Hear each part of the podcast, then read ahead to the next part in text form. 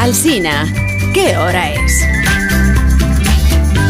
Usted me lo pregunta, yo respondo, son las 8, son las 7 en punto de la mañana en Canarias. Buenos días desde Onda Cero. Más de uno en Onda Cero.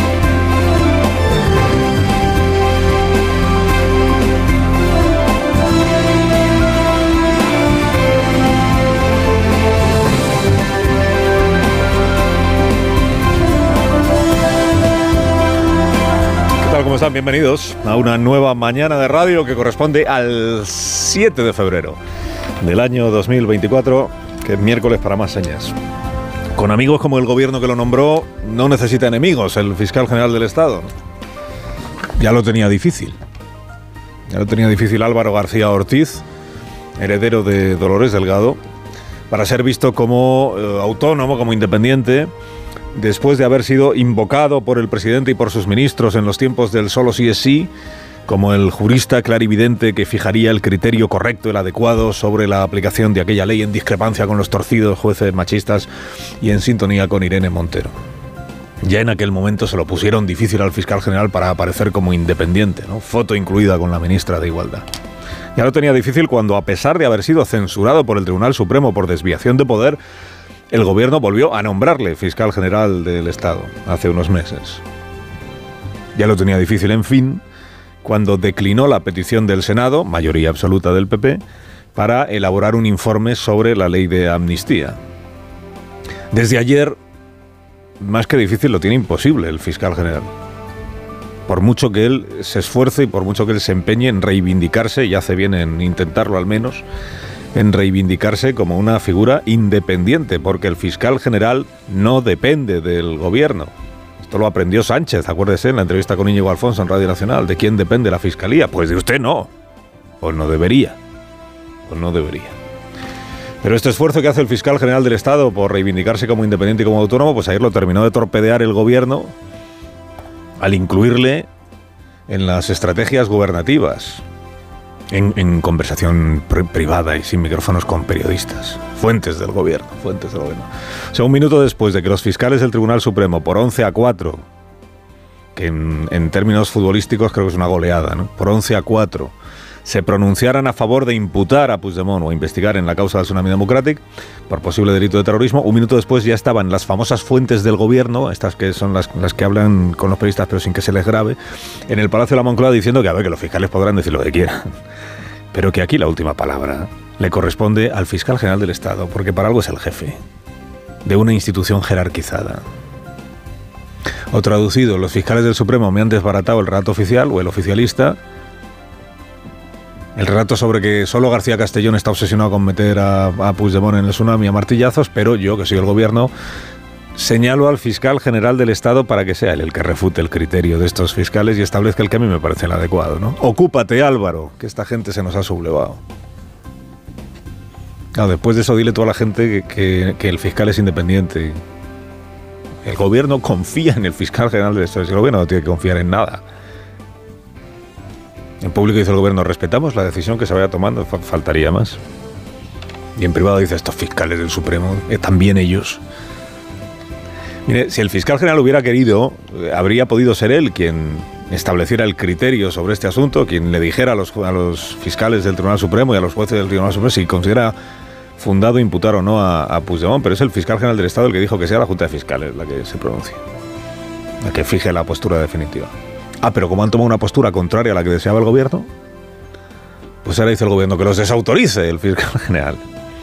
Que los ningunee, que pase olímpicamente del debate jurídico este que tuvieron ayer durante creo que cuatro horas.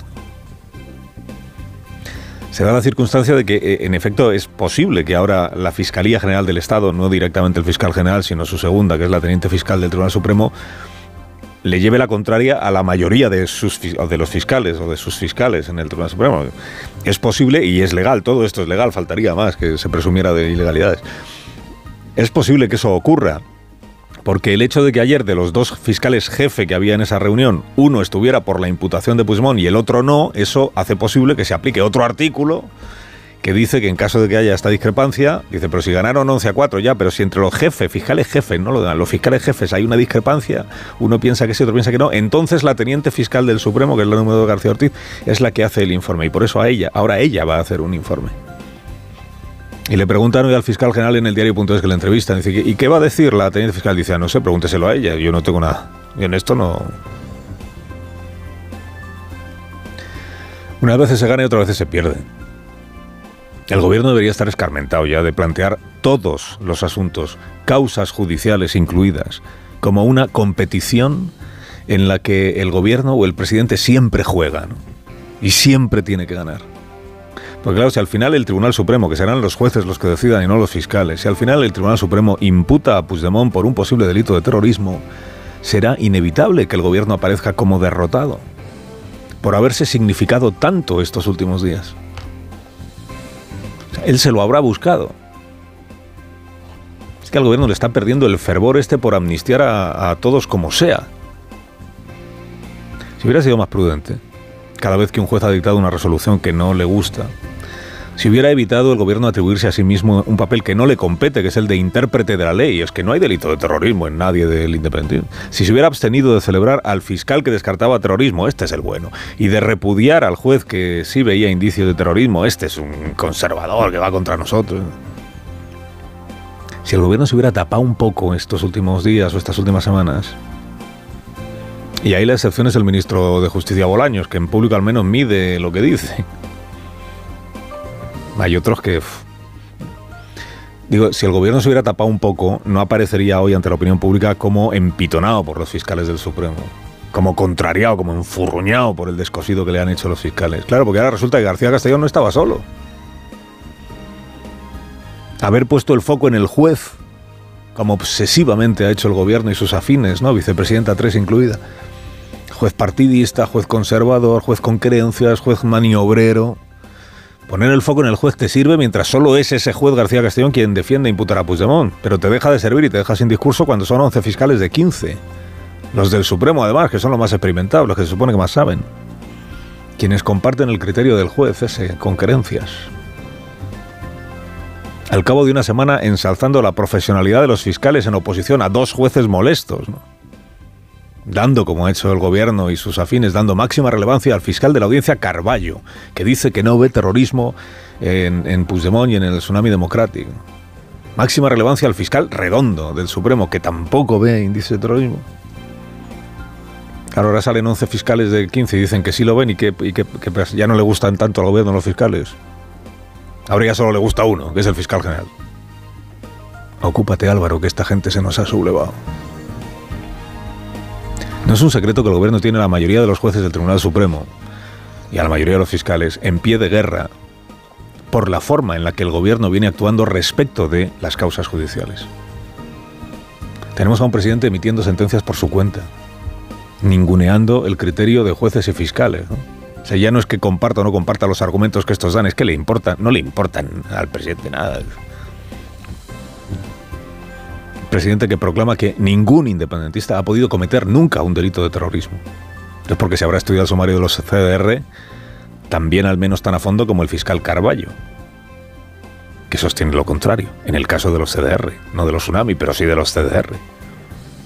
Ministros que predican, como si el debate fuera ese, que todos los españoles sabemos qué es terrorismo y qué no lo es. ¿Se imagina usted a estos mismos ministros cuando estábamos en el debate del solo sí es sí? Despachando el asunto con un todo el mundo sabe que es una violación y que no lo es. Entonces el Código Penal y la gradación de las penas, ¿para qué sirve? ¿Para qué existe? No, si todos sabemos dónde hay delito y dónde no, todos sabemos. El ejemplo más notable de esto es un ministro juez o juez ministro. Bueno, más ministro juez que juez ministro, que es Grande Marlasca. Que en otros tiempos, si un periodista le hubiera preguntado sobre resoluciones de un juez o de un fiscal, habría respondido únicamente esto que dijo anteayer. Dejemos que los eh, fiscales, que los jueces, que los órganos competentes dicten lo que entiendan oportuno conforme a la ley. Pero que en estos tiempos de argumentario, de consigna, de salmo diario, empezó por decir el ministro juez esto otro. No hace falta ser jurista, yo lo soy, saben que para saber lo que es terrorismo o no. Acabáramos, ¿eh? No hace falta ser jurista. En serio, no hace falta ser jurista para saber dónde hay un delito de terrorismo. O sea, si no hace falta ser jurista, estos 15 fiscales del Supremo ayer debatiendo criterios jurídicos, ¿qué diablos hacían? Perder la mañana. No hace falta ser jurista para saber si lo que hicieron 12 personas integradas en los CDR, que acumularon fertilizantes para fabricar explosivos y usarlos en acciones violentas, que esto es lo que hizo el sumario. No hace falta ser jurista para saber si eso es o no es un delito de terrorismo. ¿Y entonces para qué se los va a juzgar? Bueno, igual los amnistían antes, pero... O sea, si no hace falta ser jurista para saber dónde hay delito y dónde no hay delito, en lugar de juicios de vistas orales que hacemos encuestas. Como hagamos una encuesta sobre si hay que imputar a Puigdemont por cualquier cosa, a ver, qué sale en la encuesta. ¿eh? Es que el gobierno está tan obcecado en defender a Puigdemont y a los otros políticos incursos en causas judiciales, pendientes de juicio, que pasa por encima de estos otros que ya están procesados por terrorismo y para los que la Fiscalía pide entre 8 y 27 años de cárcel, los 12 CDR, a los que Sánchez también ha prometido amnistiar. Que se lo ha prometido a Junts per Cataluña, les ha prometido que va a amnistiar a todos, incluidos por tanto estos, y se lo prometió cuando ya estaban procesados por un delito de terrorismo.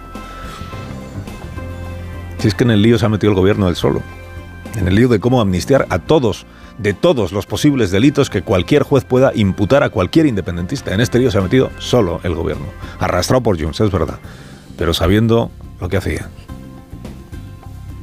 Y ahora no puede pretender que le saque de todos los atolladeros el fiscal general del Estado. Ocúpate, Álvaro. Carlos Alsina, en Onda Cero.